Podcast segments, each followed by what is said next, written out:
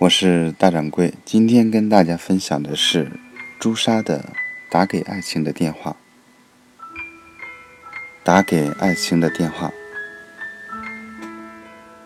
从我住进病房的那一刻起，对面床上的那对夫妻便一直小声的争吵着。女人想走，男人要留。听护士讲，女人患的是胶质细胞瘤，脑瘤的一种。致癌率极高。从他们断断续续的争吵中，一个农村家庭的影子渐渐在我面前清晰起来。女人四十六岁，有两个孩子，女儿去年刚考上大学，儿子念高一。十二亩地，六头猪，一头牛，是他们全部的家当。医院的走廊里有一部插磁卡的电话，就按在病房门外三四米远的地方。由于手机的普及，已经鲜有人用了。楼下的小卖部卖电话卡，几乎每个傍晚，男人都要到走廊上给家里打电话。男人的声音很大，虽然每次他都刻意关上病房的门，可病房里还是听得清清楚楚。每天，男人都在事无巨细地问儿子：牛和猪是否都喂饱了？院门插了没有？嘱咐儿子别学得太晚，影响了第二天上课。最后千篇一律的以一句“你妈妈的病没什么大碍，过几天我们就回去了”作为结尾。女人住进来的第四天，医院安排了开颅手术。那一天早晨，女人的病床前多了一男一女，看样子是那女人的哥哥和妹妹。女人握着妹妹的手。眼睛却一刻也不离开男人的脸。麻醉前，女人突然抓住了男人的胳膊，说：“他爸，我要是下不了手术台，用被子把我埋起，埋着，用被窝把我埋在房后的林子里就行。咋不办事儿，不花那个冤枉钱？你这回一定要听我的。”女人的声音颤抖着，泪鼓鼓地淌了下来。嗯，你就甭操那心了。男人说：“晶亮的液体一点点地注入了女人的静脉，随着女人的眼皮渐渐垂下，男人脸上的肌肉一条条地僵硬起来。”护士推走了女人，男人和两个亲戚跟了出去。只过了一会儿，男人便被七哥扯了回来。七哥把男人按在床上，男人坐下，又站了起来，又坐下。一只手不停地捻着床头的被角。大哥，你说，淑珍这手术应该没事吧？男人定定地瞅着七哥，脸上的神情看上去像个无助的孩子。医生说了没事就应该没事了，放心吧。七哥安慰着男人。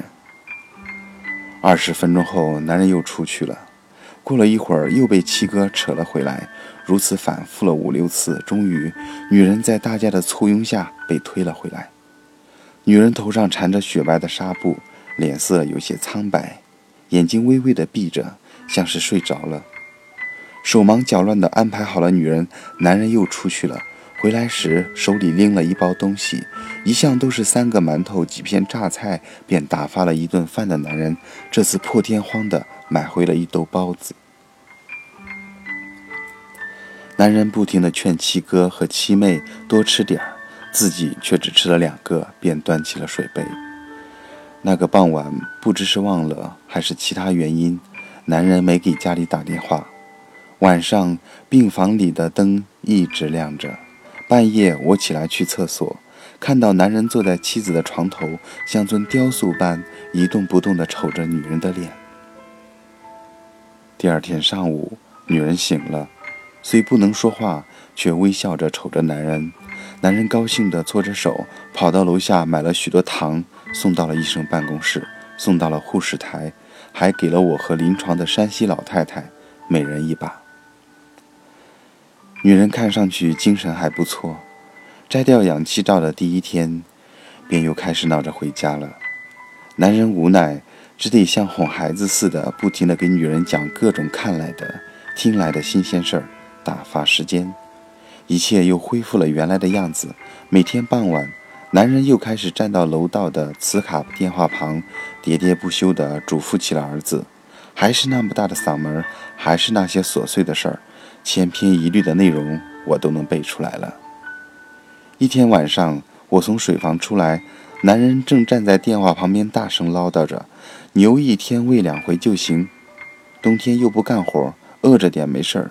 猪你可得给我喂好了，养足了膘，年根儿能卖个好价钱。你妈恢复的挺好，医生说再巩固几天就能出院了。”男人自顾自地说着，一边的我却看得目瞪口呆。那一刻，我惊奇地发现电话机上根本没有插磁卡。放下电话，男人下意识地抬头，看到我脸上错愕的表情。我指了指电话，男人这才意识到自己忘了往电话上面插磁卡了。嘘，男人的食指放在嘴边，示意我别出声。赵大哥。这会儿不担心你家的猪和牛了吗？我一脸疑惑地瞅着男人，小声地问了一句：“牛和猪早托俺七哥卖掉凑手术费了。”男人低低地回答，随即冲我做了个鬼脸，用手指了指病房的门。我恍然大悟，原来男人的电话不是打给家中儿子的，而是打给病床上的妻子的。那一刻，我的心再也无法平静。为这个男人，也为他幸福的老婆，为他们的爱情，也为他们的家庭。原来尘世间还有如此让人动容的真情，没有玫瑰的浪漫和海誓山盟的交情，他们的爱早已被细细密密的岁月针线缝合成一件贴身的衣服，提及暖身，相依为命。那份细腻而隽永的恩情，在朝朝暮暮的相依相伴中，沉淀出了人世间最美的爱情旋律，平凡、质朴、入骨入髓。我是大掌柜，明天见。